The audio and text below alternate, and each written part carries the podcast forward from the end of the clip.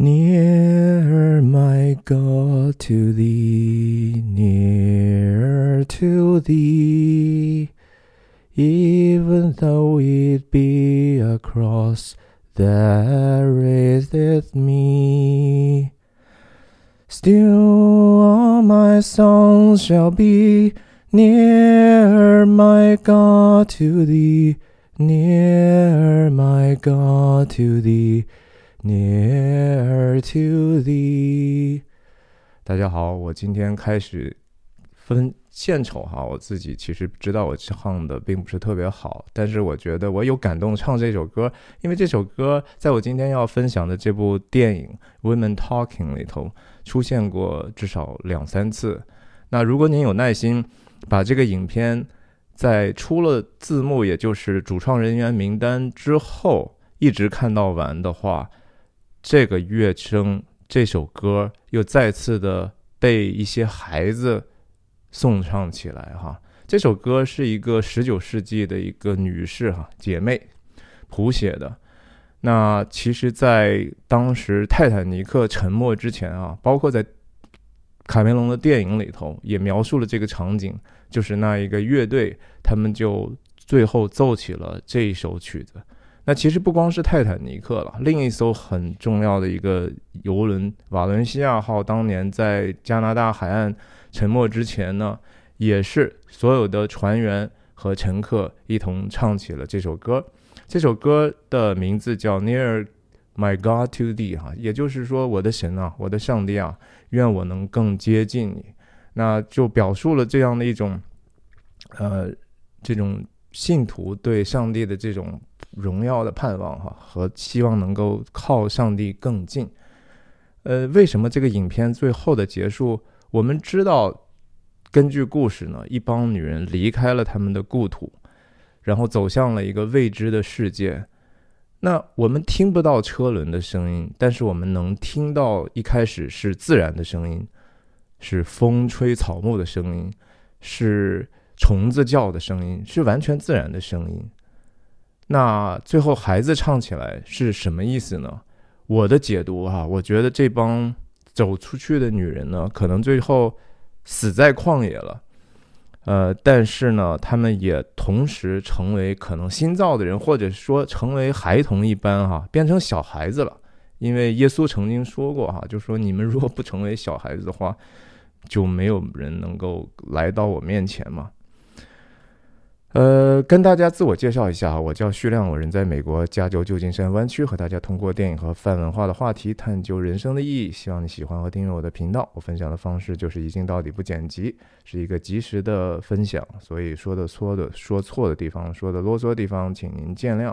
那我最近一直在谈论这个今年二零二三年奥斯卡的所有的最佳影片，这也是最后一部哈。对我来讲，一个负担已经放下了。我总是觉得解读这些奥斯卡最佳影片还是我的一个挺大的一个热忱，因为这是一个这这个时代，特别是西方世界、美国社会的一种在文化艺术上、大众艺术上的这样的一种时代精神的展示哈。所以我还是。虽然很忙，但是我还是愿意花一些时间去看一下这些影片，和大家分享一些这些影片我自己的感受。这个影片的故事首先是非常非常的简单的哈，就是在一个遥远的南美的玻利维亚的村落啊，然后这些女总是发生一些就是晚上有男人去强暴女性的事情，然后这些女性她通常是被下药了哈，他们可能是这些施暴者呢用这个。给牲口注射的这种镇静剂呢，把他们下药之后呢，晚上就去强暴他们。然后这个事情已经发生了很久，而几几乎发生在所有的女性的身上。然后突然有一次晚晚上呢，就有一个施暴者被逮住了。被逮住之后呢，这个施暴者就也供出来他的一些呃一起同谋的这些人。那在大家也觉得这个人需要被送到公审去的时候呢，整个村落的男男性哈就跟这个等于说嫌犯就一起去了这个法庭。他们准备要做什么呢？是要准备去保释他。那这些在村子里头的女士呢，就觉得我们要做出一个选择：我们是让这个事情发生吗？因为他们觉得说这些男人会互相的去掩盖他们的罪行。然后这个甚至男男性会因为这样的一个诠释哈，然后就强迫他们必须去饶恕这样施暴的人、犯罪的人，然后他们觉得这个事情是不不对的，然后他们还有的选择就是说，要么我们留下来跟他们 fight 啊，这个 fight 当然不一定只是说物理的武力的这种。征战也也可以是用其他的方式去去讨一个公道嘛。那第三条路就是说离开哈。等一下我们再展开这个故事前提，我觉得是不是呃深思熟虑？我总体来说说这个对我对这个电影的印象呢，其实我不是特别的喜欢啊。我觉得这个电影啊，是它它这个电影是根据一本小说改编的，这本小说呢又。多多少少是脱胎于玻利维亚曾经的这样的一个门诺派教徒的这样的一个社区里头的事情啊。当然，这个小说和真实的事情可能已经相距甚远了。那从改编成电影之后呢，可能又就是多多少少夸大的非常的厉害哈。所以这个故事，我是觉得整体来讲。它不是特别的可信啊，现实里头不会发生这样的事。等一下，我为什么我我会说为什么不会这样的发生？我不是说不会有男性群体的对这种女性施暴的这种事情发生，这种事情常常发生。我在我的频道里头也评判过关于唐山的那那次事件的事一些我的看法，是的，但是我觉得不是这样发生的。而而这个电影所做的这种反思或者说辩论。在西方是非常非常受欢迎的，这是这个电影为什么如此的被给予这么多的荣誉的一个原因。但是我也确实恰恰觉得他这个辩论实际上还不够真切哈，还是有很多的底下的价值是是错误的，所以他才会导致这个电影其实一方面真的没有什么影响。我相信这个电影。呃，只是在极少数的知识分子当中有过这样的一些关注啊，特别是在美国，呃，它几乎是十个最佳影片里头票房最低的，然后制作也是可能是相对比较制作费也比较低，然后观众也非常的少，然后我觉得它的意识形态的味道也是最浓的。也同时真的是最缺乏电影感哈，其实它几乎是没有太多的场景变化，因为大部分的时候，就像它这个片名非常直白哈，Women Talking 就是女人说话，就是女人交谈，所以也没有其他的太多的变化，就是在一个特主要的场景都发生在一个谷仓里头，由这个不同的代际的。呃，有一些 elderly woman 哈，就是年年长的，甚至说在属灵上头更有更成熟的一些女性，对一些呃他们的子女，呃不是女人哈，女儿和他们的孙祖孙女辈的这样的一个互相的辩论吧，因为他们要做一个选择嘛。那这个电影获得了奥斯卡的最佳影片和最佳改编剧本，是我觉得。改编剧本，尤其是我觉得非常的不应该给他哈，因为这个改编实际上不是特别成功，在我看来，他没有把一个原来的小说的这种大段的冗长的对白更为电影化的去表达。我在看的时候，我确实觉得很多的人物哈，然后我们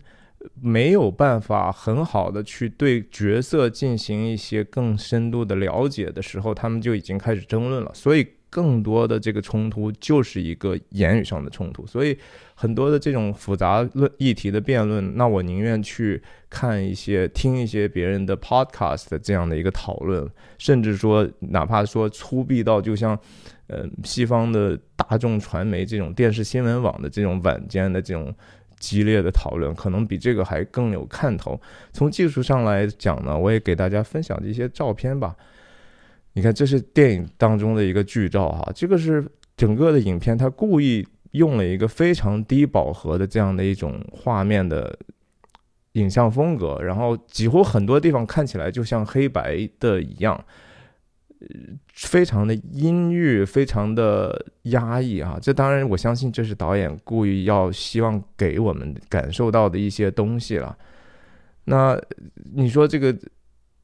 摄影真的是很？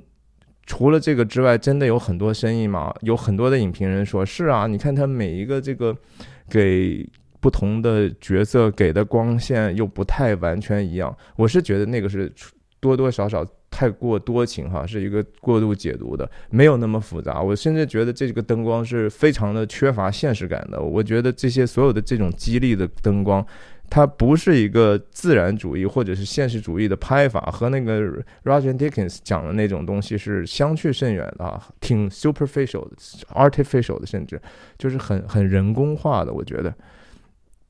那在这个电影里头，就是说大家在讨论的时候，首先的一个前提就是说，这些女人特别关注的是说，我们呃不可以让这种事情发生下去。那我们到底要为什么而战呢？对吧？我们不能说只是。我们要 fight，我们 fight for what？哎我们总是要有一个目标吧。那目标的其中之一呢，其实有一些这这些角色里头就提出来过哈，就是说我们也需要被教育，我们需要识字，我们甚至需要去思考。其实我觉得这是一个非常非常表面化的一个命题。首先，这个影片所表现出来这些女士的这种思辨能力，确实是高到它不是一个日常的场景的这种。辩论哈，而是说真的是非常 intellectually advanced，就是他们很其实已经说的语用的语言和这种逻辑能力已经是超过普通的人了，所以你就觉得说啊，你们难道真的是没有受过教育的吗？你们为什么能够讲话如此的流利，然后用的语汇甚至说都已经是知识分子经常用的东西呢？对吧？这个就首先把一个。电影嘛，我们终究是要去依附角色的这种建立之后，我们能跟他同理之后，或者是共情之后，我们才可以去明白他到底想要什么，他想如如何通过自己的行为去得到他想要的东西。这个电影真的在这方面的建立，我是觉得蛮失败的哈。这些角色，你你说演员都是好演员，真的是非常非常好的演员。但是就是没有很好的把他们区隔出来，也许有吧，就是只是说不够明显，不够明显，也不够让我们能够去共情。你甚至最最极端的例子，当然就是说这个影片的制片人哈，就是 Francis McDormand，三届奥斯卡的影后，也是我分享的《冰雪暴》里头的女主角。然后我我也很喜欢的赵婷的《无依之地》的制片人和女主演，对吧？他在这个影片里头，真的是只是为了商业上能够成功，或者说在这个文艺圈能够有更多的影响，露了两场戏的小面，我我觉得非常的敷衍啊。他那个角色是唯一一个几乎可以说是 matriarch，在一家当中的母系领领导里头。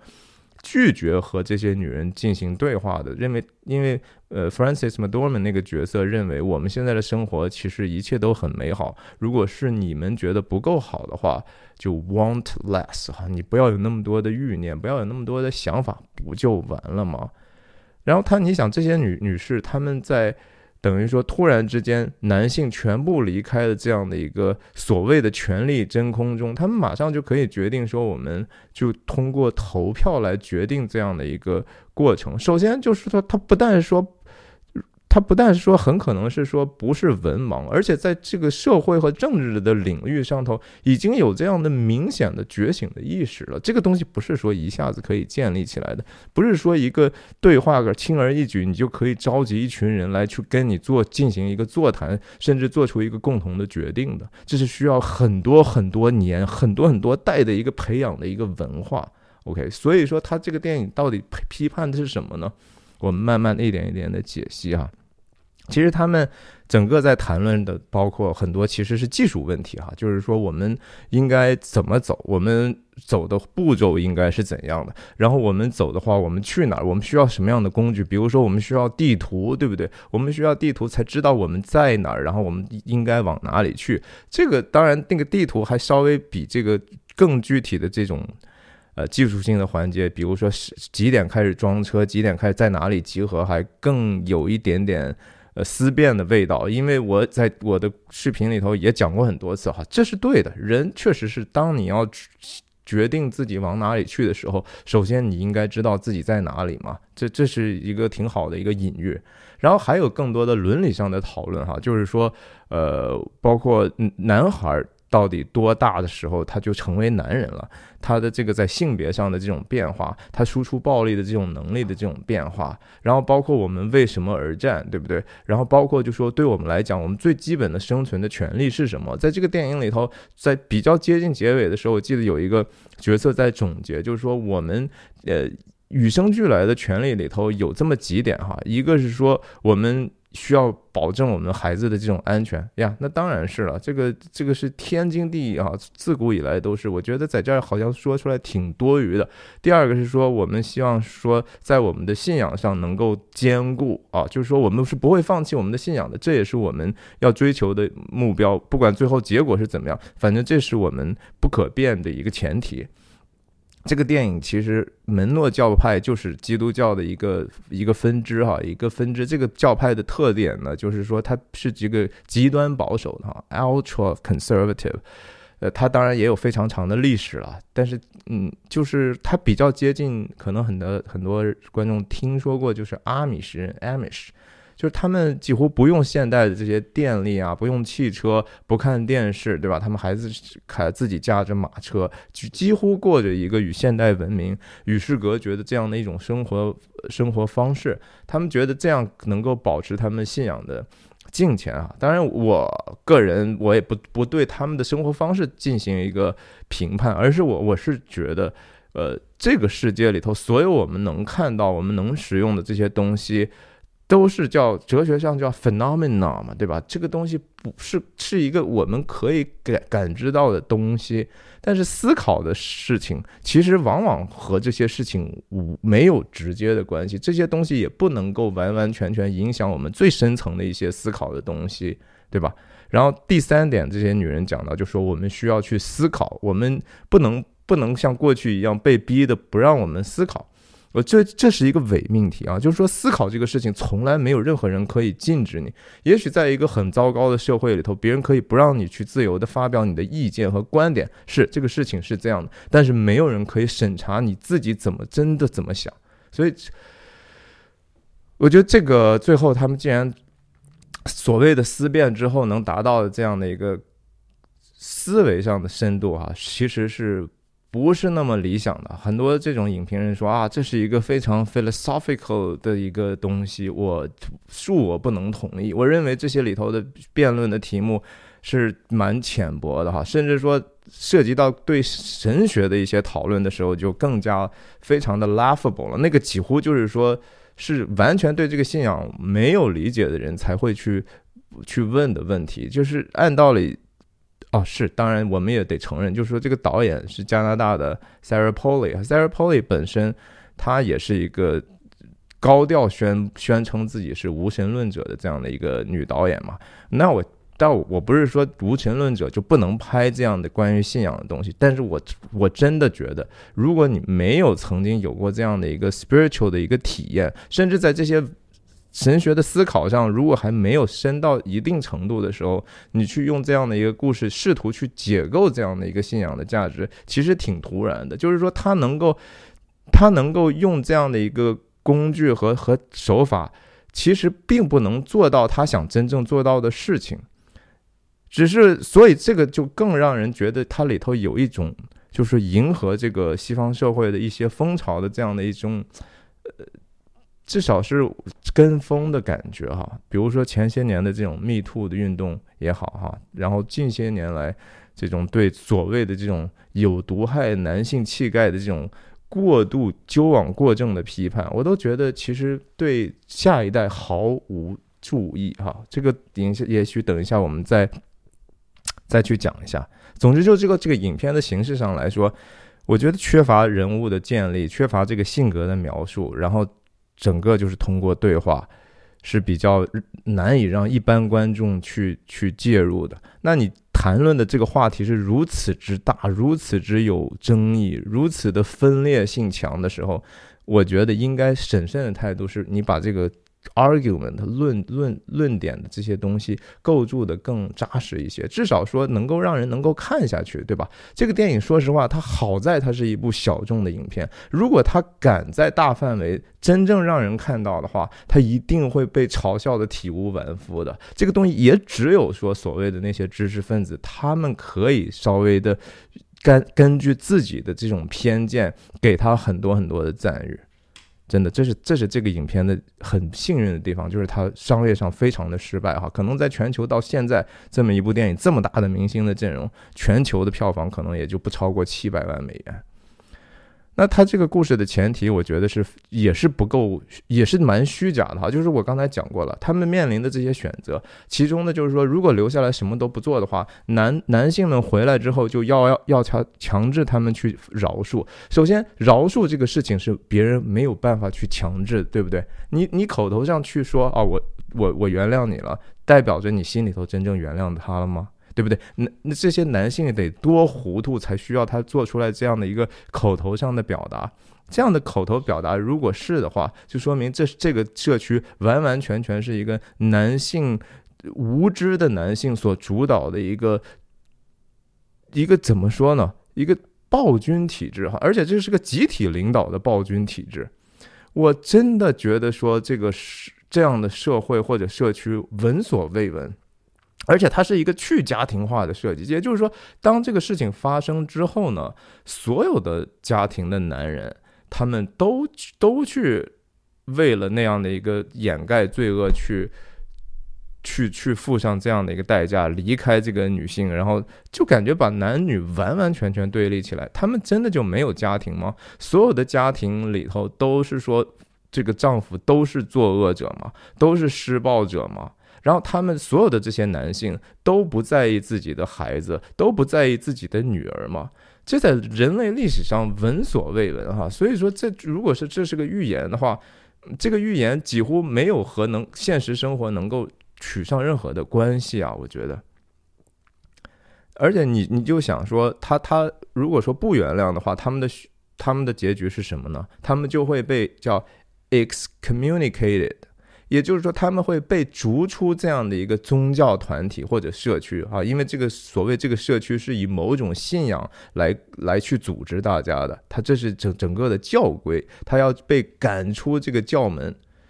有这样的宗教吗？首先，这个宗教我觉得和基督教一点关系都没有，我也不相信门诺教派曾经就是说以这样的方式去。去去去构筑他们社区的，真的我不相信，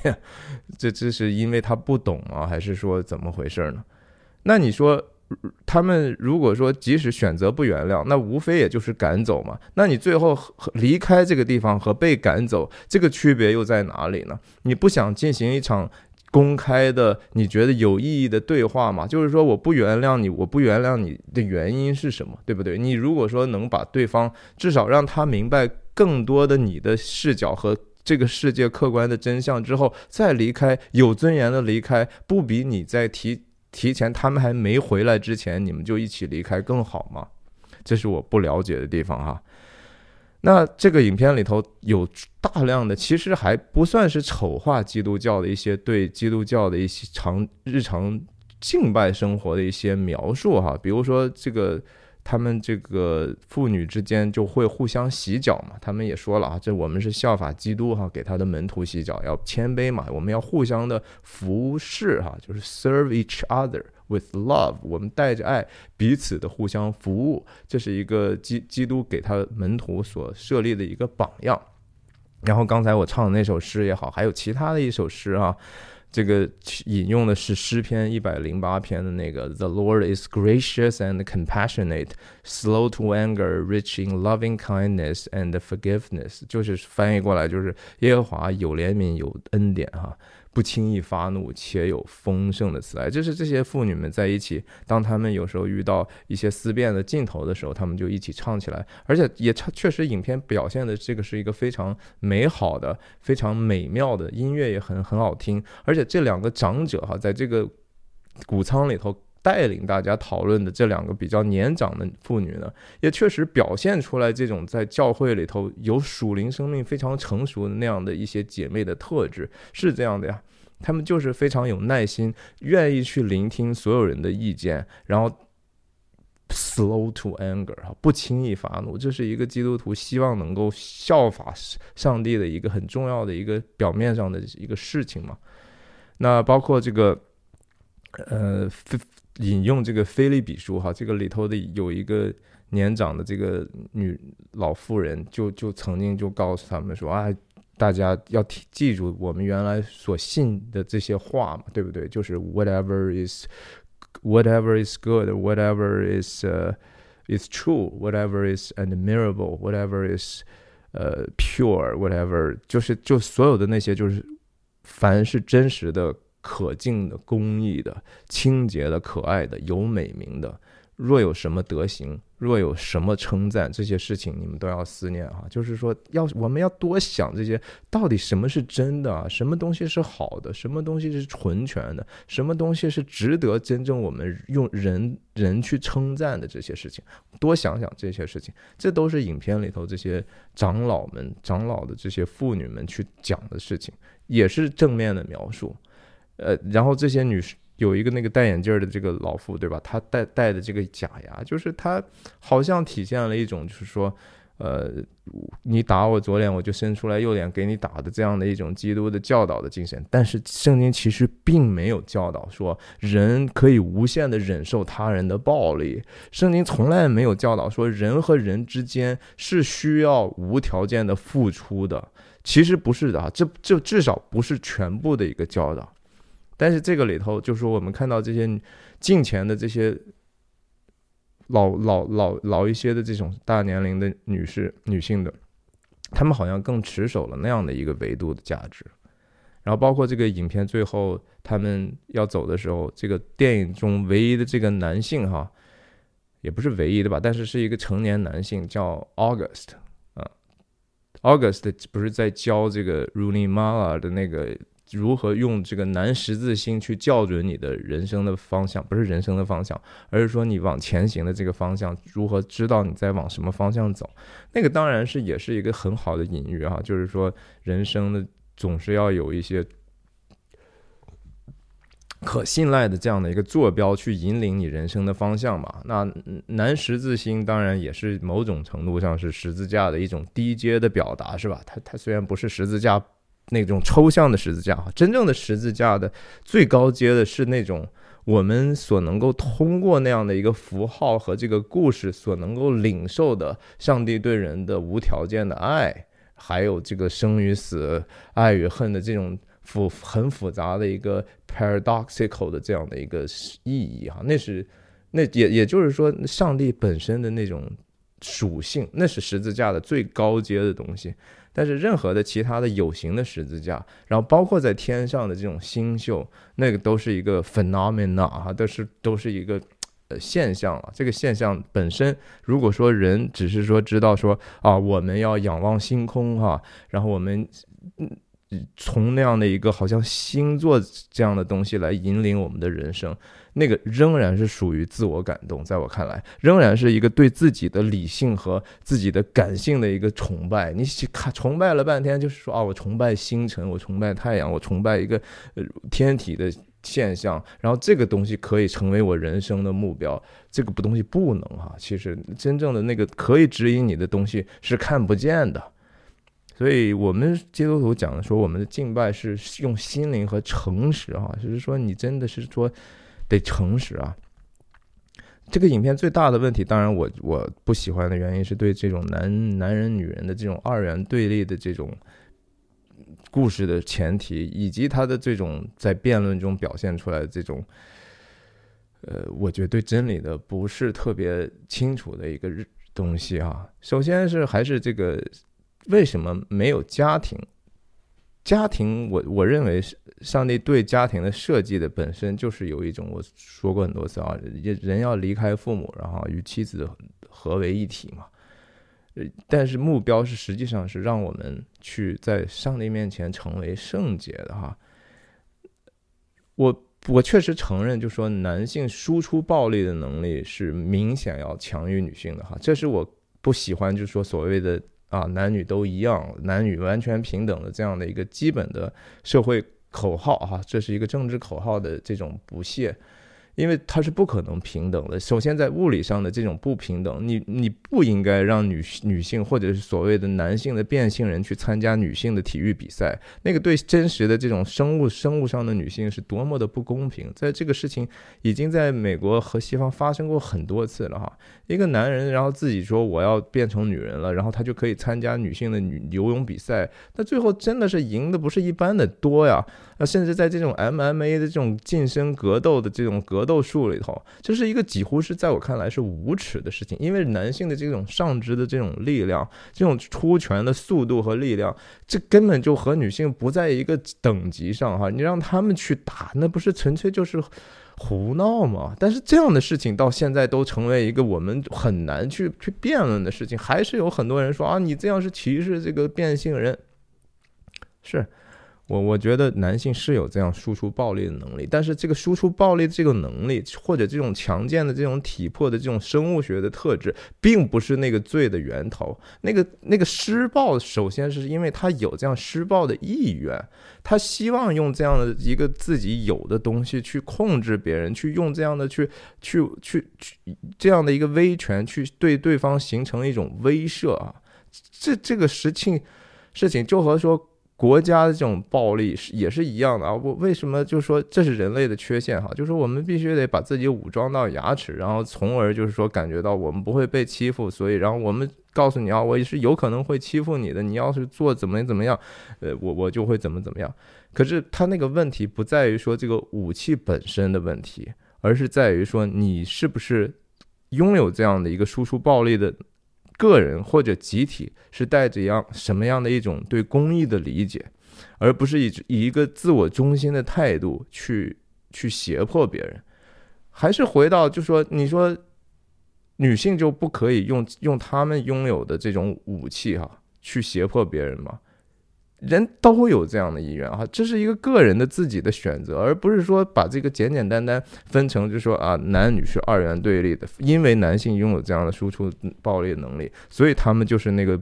最最坏的那群人。所以我们就想办法要给他们去世哈，至少在精神上去世。所以就有了这个所谓的 toxic masculinity 的这样的一个说法。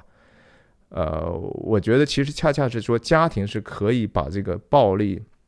去中心化的一个设计啊，就是说人都是要和另外一个雄性和雌性的这样的一个结合，他这个男性就有了一种，因为他拥有的这样输出暴力能力，去保护自己的这样的一个家庭，保护自己的妻子，保护自己的孩子不受其他人的欺负。当对方拥有和你几乎差不多的这种暴力输出能力的时候，你至少可以勇敢的去站出来，把这个事情抵挡住。所以最终的。制衡的这种还是和美国宪法讲的体现那个精神是一样，是用权力制衡权力，用野心制衡野心。那在这个事情上，就是以暴力去去制衡暴力。我们当然就是希望说不要最终打起来，对吧？但是说你得有伤害别人的能力，这个事情并不是一个必要之恶。啊，真的就和说，我也说过很多次了，成为一个小白兔，变成一个无害的、看起来很 nice 的一个存在，这个没有任何的道德感可言。这东西不是一个 virtue 啊，这个东西不是一个德行。OK，是因为要有武武力，同时要有武德，这个事情是对的。那在家庭里头就是啊，你怎么可以说去欺负比你弱小的一个人呢？对不对？那在这个故事里头，就是感觉就是说，男人就是所，而且是所有的男人都不明白这个道理。我给大家分享这个电影里头的几一些剧照，这是电影里头出现的一个最大场面的男人在一起哈，一看也是在一个所谓的教堂的这样的一个设置，但是那个讲台呢是他们的背景，他们所有的人是屁股对着讲台，然后把两手几乎是扶在他们的这个凳子上哈。屁股对着讲台，然后没有人是露脸的。他们在干什么？他们在忏悔吗？他们在呃认罪吗？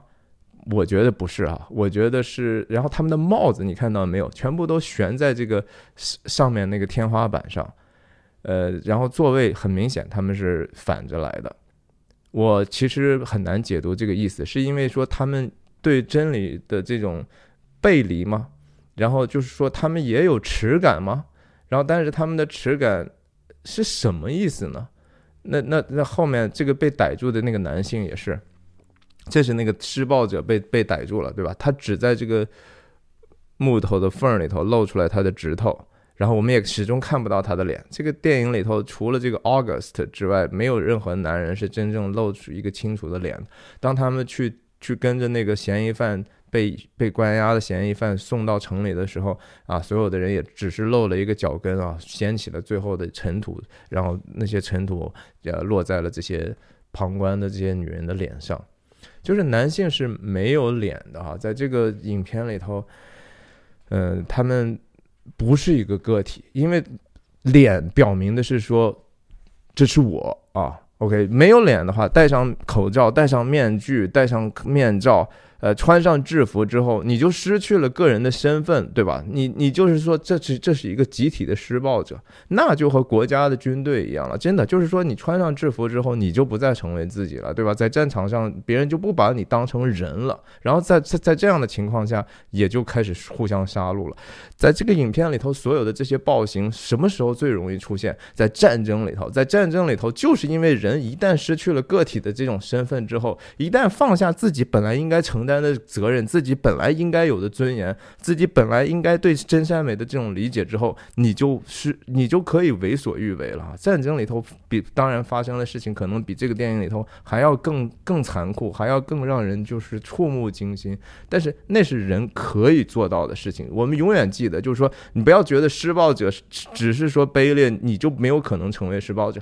我们在合适的条件下是可以成为施暴者的。但是什么东西能够让我们不要成为施暴者？一是有其他的人能够不断的用他们的良知、他们的话语，甚至他们输出暴力的能力去制衡你，然后同时永远都不要忘忘记自己是一个个体的这样的一个身份，不要陷入那样的一个集体主义的一个狂热里头去，对吧？在这个里头就表现出来，就是说。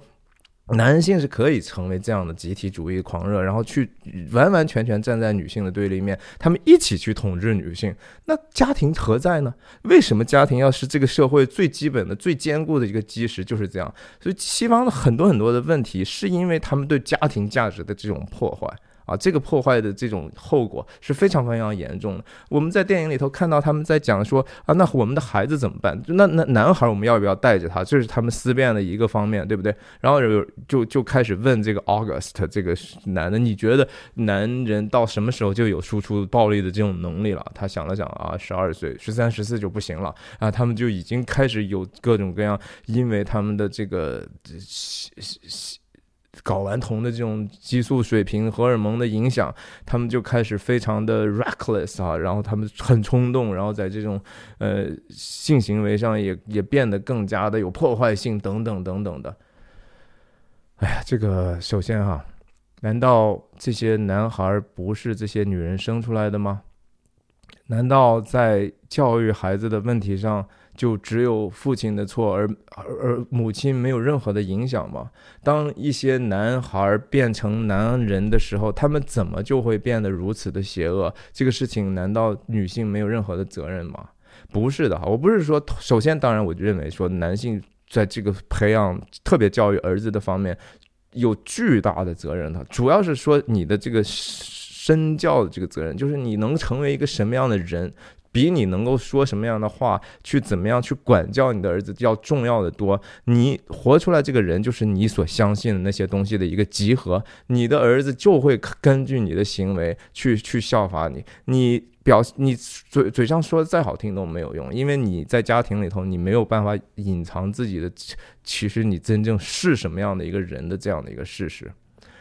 但女人也是一样的哈，就是母亲也是会对对这个男男孩产生巨大的影响的，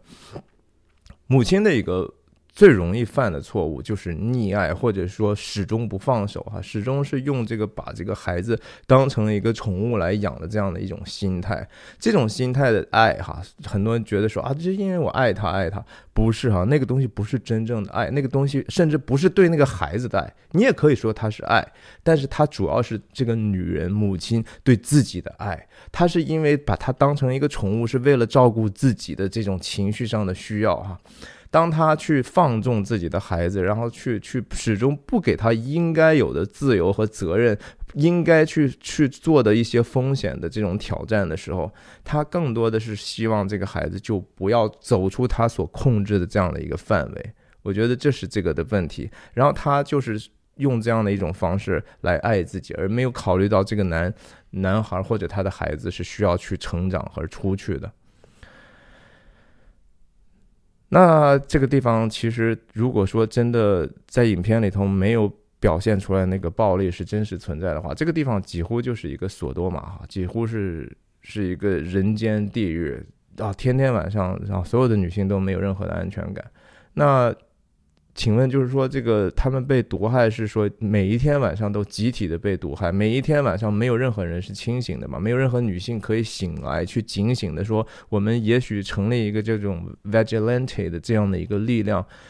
这个东西难道不是因为有足够的说服力，能够让男性知道这是错的吗？对不对？如果你你因为为什么男人要要去？用下毒的方式去施暴呢？他知道，首先他面临的反抗，其次是因为他也觉得这东西是邪恶的嘛。他他只能在暗中做这个事情，对不对？那你既然说有发生这样的事情，我们不可以，你们不可以去有这样的一种力量，让这个东西变得不是那么容易被发生吗？请问他们的责任当时和又在哪里呢？哎呀，我是觉得刚才讲的这个母亲对这个孩子的这种爱，哈，就是说人经常把一个自己的爱去圣化。其实我们人的爱和神的爱是根本是两回事情。我们虽然是被按照神的形象去造的，我们身上有一些高尚的品品格是接近于上上帝那种神圣的爱，但是远远还是不完全的哈。所以有的人说嘛，神是爱，然后反过来好像爱就是神哈。这个事情，C.S. Lewis 那个写《纳尼亚》的这个作者哈，曾经写过一本书叫《四种爱》，大家有机会，我不知道有没有中文的翻译，可以看一下。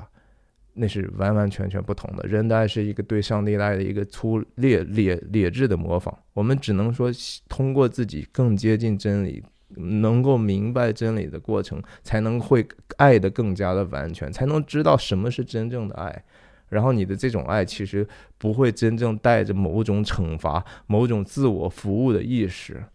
啊，有时候人你认为自己在爱，其实你都不知道自己这爱里头是带着刑罚的，是带着仇恨的。